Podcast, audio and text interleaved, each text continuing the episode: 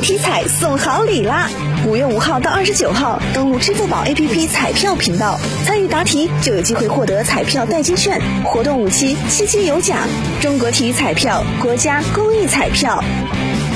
记者今天从郑州市水利局了解到，截至目前，贾鲁河生态绿化工程大头落地，三处湖泊湿地已经形成全水面，湖光山色的贾鲁河近在眼前。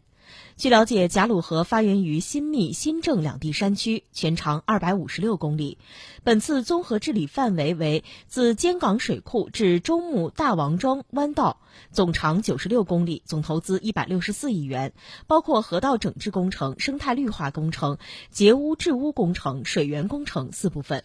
贾鲁河综合治理后，占地面积将达到三十二点四五平方公里，水质保持在三类以上，可实现下河游泳目标。实现防洪安全、水质安全、运行安全，为郑州城市发展提供可靠的安全保障。